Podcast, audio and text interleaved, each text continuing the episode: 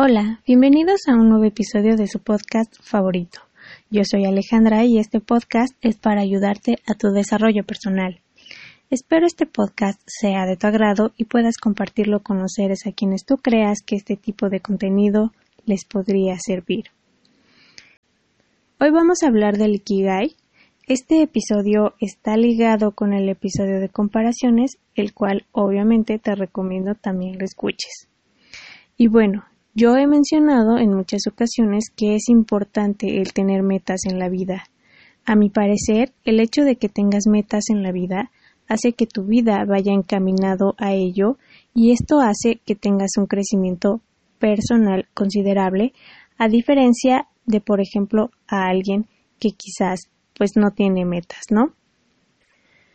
Cuando tú tienes una meta y quieres cumplirla, haces un esfuerzo por cumplirla, te mueve de esa zona de conformismo en la que a lo mejor estás, lo cual pues obviamente es muy positivo.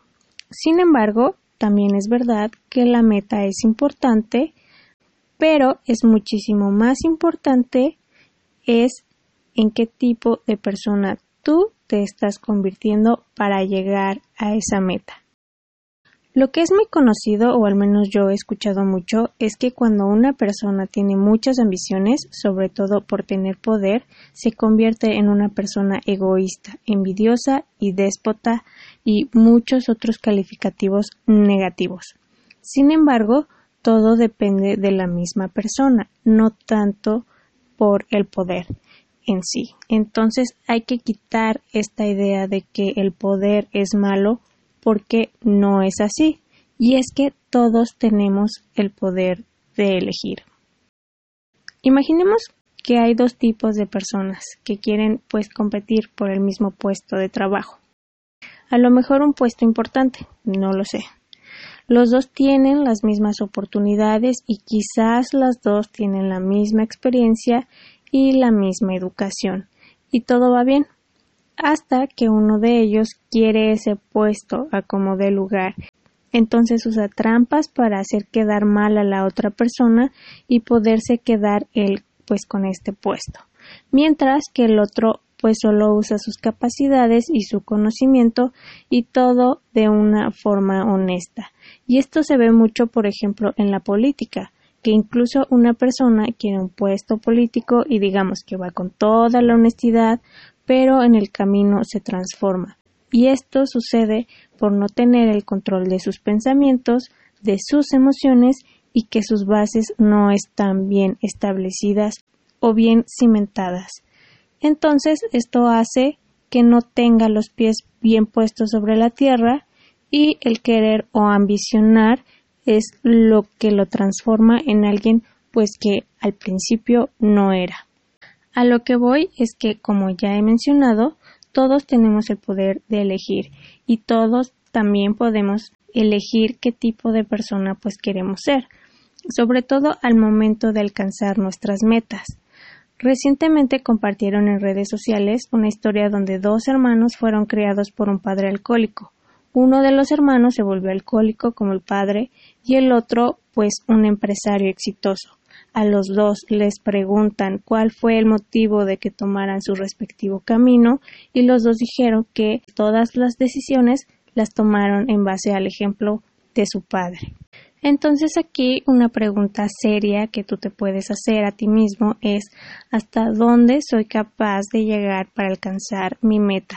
A grandes rasgos, las personas que utilizan ataques hacia otras personas en estos casos es que pues no están seguras de ganar o de quedarse con el puesto que desean, no confían en sí mismos, en su trabajo y en sus capacidades y también no saben lidiar con la derrota. Por supuesto, todo esto también es parte del ego. Tienes que aprender a confiar en ti, en quién eres, en tu trabajo, en tu esfuerzo y también hay que entender que como lo mencioné en episodios anteriores, que no hay mejor ni peor que tú. Todos venimos a aprender y no veas las derrotas como tal. Tuviste la oportunidad de vivir esa experiencia y aprendiste de ello. Conociste algo nuevo y no te quedaste con la pregunta de qué hubiera pasado en el caso de que no hubieses hecho nada, por supuesto. Al contrario, aprende a manejar la frustración y confía en que quizás algo mejor va a llegar a tu vida, pero tienes que confiar en ello. Ahora, quería yo tocar este tema antes de entrar en el tema del Ikigai, porque es importante que analices esa parte que está en ti. Y el Ikigai es una palabra japonesa que significa razón de ser. Yo la verdad asociaba mucho el Ikigai con empleo y los estudios porque pues así lo manejan o así es como se maneja. Te voy a dejar un link en YouTube y Facebook en donde puedes entrar y hacer un test el cual te muestra a qué te puedes dedicar. Esto sirve mucho, por ejemplo, si no sabes qué estudiar o a qué dedicarte profesionalmente hablando. O si estás haciendo algo que pues no te gusta y quisieras dar un giro a tu vida profesional. Al final te da opciones a, lo que según a su criterio puedes desempeñarte, pero analiza bien las opciones y si sí van de acuerdo contigo o no. No te dejes llevar tanto por los resultados de este test. Yo en lo personal lo realicé y me reafirmó lo que vengo desempeñando y me dio otras opciones que siento que no van conmigo. Entonces no lo tomes como si fuera la verdad absoluta, pero considero que sí podría servirte. De igual manera, en Instagram y Facebook te dejaré el diagrama del Ikigai, el cual también por tu parte puedes hacerlo analizando pues lo que te gusta hacer. Entonces, pues así se maneja el Ikigai. Encontrar algo que realmente te guste y trabajar en ello. Si trabajas en algo que te apasiona, pues no lo ves como un trabajo o como una obligación, sino todo lo contrario. Te pagan por hacer algo que a ti te gusta. Es importante trabajar en algo que realmente te gusta, porque si no es así, usualmente se tiene un desgaste emocional y para mí un ejemplo claro son estas personas que siempre están al pendiente de la hora de salida o que esperan con ansias el fin de semana. Otras que pues se les nota que incluso hay fastidio en ellos, ¿no? Al ir a trabajar y pues durante el trabajo. Y las que constantemente pues se quejan de su trabajo. También puede ser el que les guste el trabajo, pero sus jefes o sus superiores o el ambiente laboral no es lo que desean.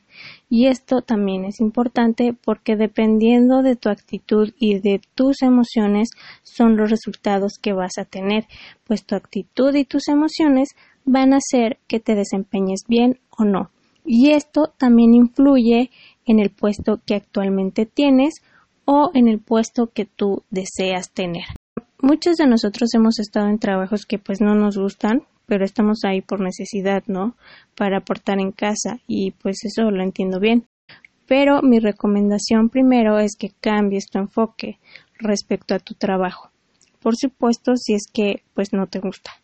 Analiza por qué es que estás ahí, qué te hace estar ahí. Segundo, qué es lo que te gusta de ese trabajo y seguro va a haber algo. Y todo esto pues lo puedes ir anotando en una forma de lista, ¿ok? Entonces, ¿qué te gusta de ahí? Y, o sea, no pases nada por alto. Que digas, ah, es que me gusta porque a lo mejor al llegar la señora de la casa de al lado me saluda con amabilidad cuando ella pues estaba riendo su banqueta, ¿no? O sea, eso ya depende de ti, pero no pases nada por alto. Menciono este ejemplo porque pues no trabajas directamente con la vecina, pero si estuvieras en otro lugar, pues no tendrías esa comunicación. O sea, espero que sí me pueda ayudar a entender, ¿no? Puede ser también la ubicación del trabajo. O sea, tú analízalo bien. Ahora, ¿qué de bueno ha traído ese trabajo a tu vida? Y no solo a tu vida, sino también a los que te rodean y también igual lo vas a notar. Todo esto bueno, todo esto positivo, lo vas a agradecer. ¿Y cómo lo vas a agradecer? Como tú quieras. Pero es importante que lo agradezcas, ¿ok? Y a partir de ahora te vas a enfocar en eso, en eso bueno. Ya si de plano dices no puedo más, bueno, crea un plan económico y un plan de trabajo y busca otras opciones.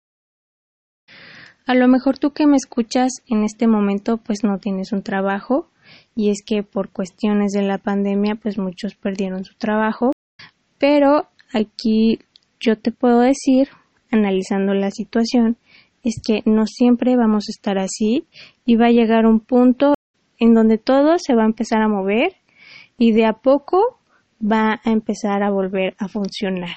Entonces hay que estar preparados para ello. Y me refiero a que sigamos estudiando, a que sigamos informándonos en nuestras áreas y sigamos avanzando. Ahora, si no es tu caso, si, si dices esto no, no pasa, esto no va a suceder así, bueno, busca también otras opciones. A lo mejor tú puedes emprender, que no te dé miedo empezar de cero o empezar algo nuevo, o sea, adelante. Incluso tú emprendiendo, tú no sabes si a lo mejor en un futuro tú seas quien le dé la oportunidad de trabajar a otros. Y eso estaría increíble. Pero solo lo vas a ver pues si lo intentas. Y bueno, todo lo que he mencionado obviamente es parte del Ikigai. Sin embargo, encontré un libro que bueno, como decía Carlos Ruiz Zafón, escritor español, que más bien uno no elige el libro, sino el libro lo elige a uno. Y bueno, este libro lleva por nombre Ikigai Esencial, es de Ken Mogi, en donde pues me amplió el panorama y me hizo darme cuenta que el Ikigai no solo es para la vida profesional, escolar y laboral, sino también aplica en otros aspectos como es el amoroso, el familiar, entre muchos otros. En las primeras hojas del libro menciona un ejemplo de una abuelita en donde le preguntan cuál es su razón de ser.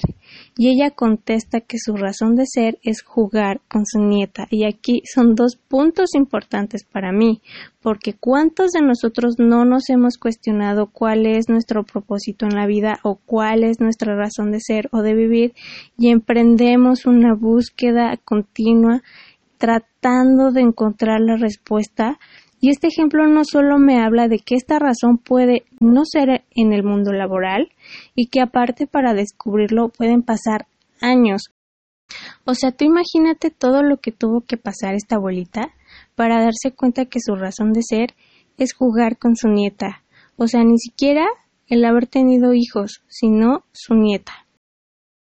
Y aquí hago una cita textual. El Ikigai se trata de que descubramos, definamos y apreciemos los placeres de la vida que para nosotros tienen sentido. No importa si nadie más les da valor, el ir detrás de nuestras alegrías a menudo redunda en una recompensa social. Podemos encontrar nuestro Ikigai, cultivarlo despacio y sin alardes hasta que un día dé un fruto original. Yo aquí te digo que si tú eres de esas personas que están buscando sentido a su vida y no lo han encontrado, pues no te obsesiones por encontrar una respuesta, porque puede que tardes años en encontrar la respuesta.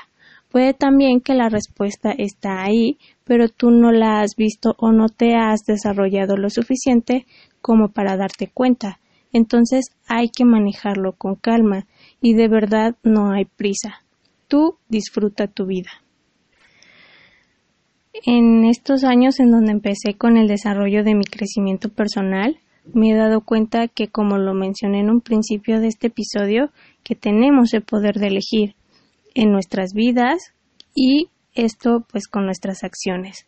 Tal vez no el resultado, pero sí esa acción que lo desencadena. Si algo no te gusta en tu vida, puedes cambiarlo y puedes eliminarlo. Claro que esto también conlleva un trabajo interno que también es sumamente importante. ¿Por qué? Porque nosotros mismos nos ponemos limitaciones, sobre todo mentales. Estoy segura que mientras me estás escuchando, estás pensando en aquello que no te gusta y pensarás, esto es imposible, o no se puede, o no puedo. Y ahí, esa es tu primera limitación mental que debes derribar. Lo mencionamos Jess y yo en el episodio del arte de la guerra que me parece está en la segunda parte, que está en su canal. Lo puedes encontrar en mi propio mundo, en YouTube, que es que si tú tienes la mentalidad de que no vas a poder, entonces así va a ser. Pero si piensas que sí puedes, entonces pues sí podrás. Ahora, volviendo con el libro. Menciona que algo fundamental para el Ikigai es que tú mismo seas tu propio animador, que tú te des ánimos a ti mismo para poder seguir. Y aquí vuelvo a citar textualmente. El Ikigai da a nuestra vida un propósito y nos aporta el coraje para seguir adelante. Y esto a mí me parece vital porque en nuestras propias dudas acudimos a otros para que nos digan si estamos haciendo bien o no. O, aunque no preguntes, las personas se acercan a ti y te dicen que no vas a poder o que no lo vas a lograr. Y déjame decirte que la única persona que puede decir si puedes o no, pues eres tú misma.